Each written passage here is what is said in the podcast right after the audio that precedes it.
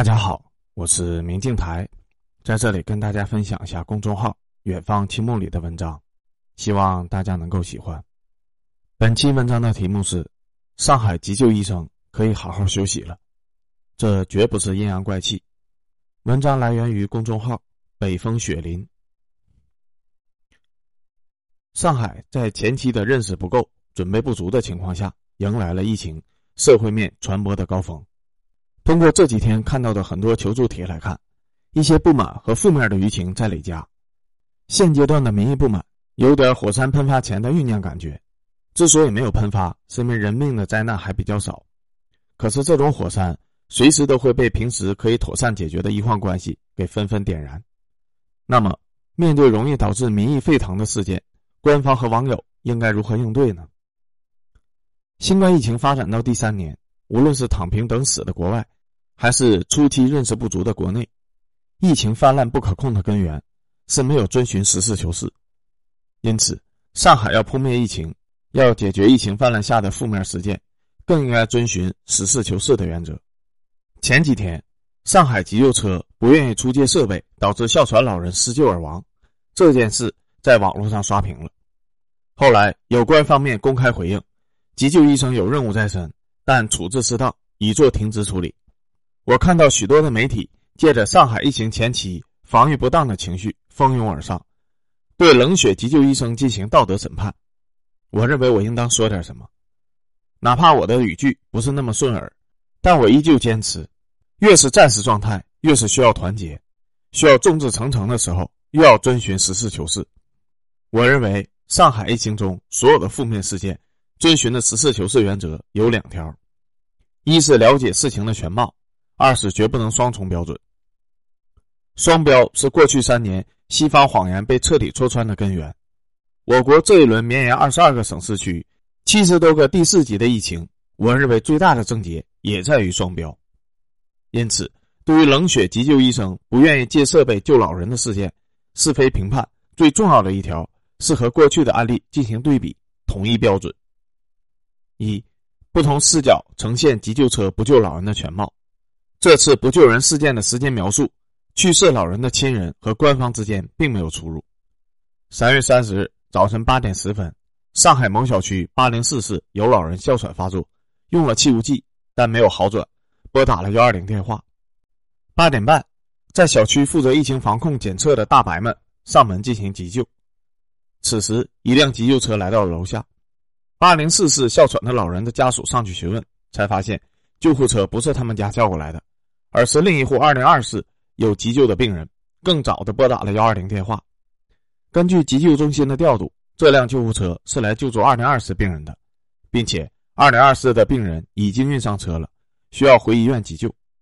此时，八零四的病患家属以及给哮喘病人做急救的大白，在视频中希望救护车出借除颤仪。遭到了救护车的拒绝，在此过程中，八零四室的家属说，二零二室的邻居家属都同意出借除颤仪设备，或者先救八零四的哮喘病人，但是冷血医生依旧要求一一对应。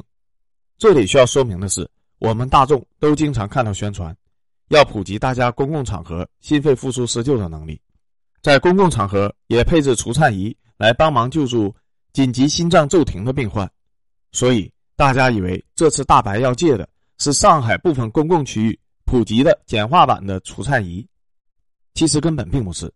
哮喘病人要借的是这辆救护车上唯一一套用来紧急心肺复苏的急救医生专用的除颤设备。最后，这辆救护车急救医生不同意出借除颤仪，带二零二室的病患离开了小区。按照八零四室的家属描述，第二辆救护车九点四十才到，错过了父亲的急救时间。父亲病故。二，幺二零的运行规则与制度。这一案例涉及了几个要点，那就是根据急救车的救治原则与制度，急救医生的处理合乎规则。八零四室的亲属以及网上滔天的民意，就是不满这一句合乎规则。在人命逝去、亲人远去的时候，你跟我谈冰冷的规则，我这里不谈规则，而是要谈规则为什么要制定。急救车辆和医生符合调度的一一对应规则。根据《院前医疗急救管理办法》第二十三条规定，急救中心和急救网络医院应当按照就近救急、满足专业需要、兼顾患者意愿的原则，将患者转运至医疗机构救治。如果需要临时改变紧急救治的对象，则需要向幺二零调度中心申请并通过，否则是违反规定的。有人根据这两条规定，指责急救医生害怕丢工作、害怕担责任，所以冷血拒绝施救。这并不是急救医生愿不愿意承担责任的问题，而是急救医生有没有资格当主宰生死的上帝的问题。急救中心派一辆急救车去救一个患者。中间可能会出现其他的意外病患，救护车到底应不应该更改救治目标？因为救护车救治医生的更改决定，很可能救助了临时病例。可是起初打电话求助幺二零的，往往都是生死一线的病例。你中途决定救另外一个，很可能只派你去救的那个就会去世。就是为了避免急救医生陷入决定谁生谁死的两难，才将急救资源的调配权严格归属于调配中心。这个八零四的哮喘老人的案例，还有非常经典的一个特质，是二零二的病患家属也同意出借急救设备。这一事件最初的曝光自媒体用这种共情对比来衬托急救医生的冰冷无情。那么我们来假设一下，如果急救车出借了除颤设备，在送二零二病患去医院的途中，二零二的病患出现了心脏骤停，因为没有除颤设备无法施救，最终二零二的病人死亡，责任谁担呢？难道可以用病人的家属同意出借除颤设备为理由，由二零二的病患家属承担这一事故吗？现在的很多医疗纠纷中，即便是病患的家属签署了手术同意书，许多处置和治疗方案都是需要符合严格制度和审核的。到时候二零二的病患家属说一句：“你是急救医生，我们又不懂，怎么知道除颤设备外借以后我的父母会死呢？”而且。八零四的急性的哮喘病人是需要救护车的多种救助设备所配合的，即便借到了除颤仪，也不能保证一定能救活。因此，最后急救车的医生很可能是面临自己救护车的病患死亡，出借设备以后，八零四哮喘病患因为其他的医疗设备资源不够，最终也死亡的后果。两条人命，他背得起吗？三、过去案例的处置和民意，一些朋友对我危言耸听的假设很不满。认为在八零四哮喘老人去世这么悲惨的事件面前，我用假设来狡辩过于冰冷了。那我就找几个类似的案例，以及当时全网的民意。互联网是有记忆的，我也不找太久远的案例，就找最近几年网上能搜到的。我强调的一直是同等事件必须同一标准，网络民意也不应该在短时间内随意的双标。就在三年前，二零一九年三月，网上就闹过一次。老人无法动弹，救护车拒不施救的事件。当时之所以闹得大，是因为这一件事有视频为证。根据官方发布的消息，这一事件发生在二零一九年三月二十二日。当时网络上的视频截图，老人凄惨的躺在地上，救护车疾驰而去，比今天的事件更加恶劣。可是这辆救护车是市妇幼保健医院的，当时医院有孕妇凶险型前置胎盘大出血，病情危重。需要紧急输血，这辆救护车是到中心血站取了血，要给孕妇紧急送去，挽救病人，避免一尸两命的。因此，这辆救护车只能紧急向救助中心求援，让赶紧加派另一辆救护车，十几分钟之后来救老人。这一事件曝光以后，都没有需要市级或者更高级的政府背书，只是医院的一篇声明，网友就集体理解了。当时的民意就是：专业医生干专业的事情。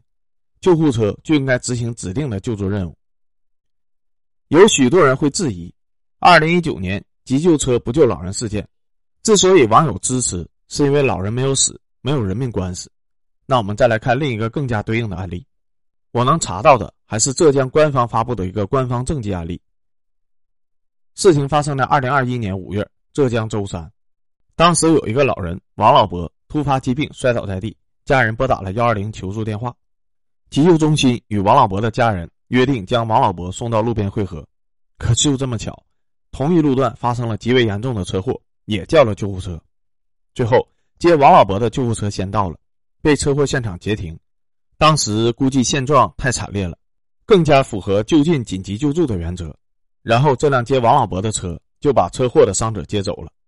这一处理相当于急救医生改变施救对象，把他认为更严重的八零四的哮喘老伯接走了，然后第二辆来接车祸伤者的救护车，仅在十分钟后就到达了，接走了王老伯。最后，王老伯医治无效死亡。从医学角度，无法判断王老伯的死亡是否耽误十分钟救护车所导致的。可是救护车更改救助病人没有一一对应，那就是医院的错。事情发生以后，王老伯的家属认定医院延误救治，承担全责，索赔好几十万。最后，舟山的司法部门出面进行了三个多月的调解，认定医院更换救助对象有错，但是不确定王老伯的死因。是否医院全责？因此调解双方和解，最后的结论就是医院错了，但可以少赔一点没有公布急救医生的具体问责情况，但既然官方判定医院有错，那这个更改救助对象的医生日子也不会好过的。当时的网络民意也认为救护车被拦停更改救助对象是错的，应该为老人的死负责任。当时的另一股民意就是同情急救医生。要在惨烈车祸伤者和老人病患之间二选一，是要冒生命危险的。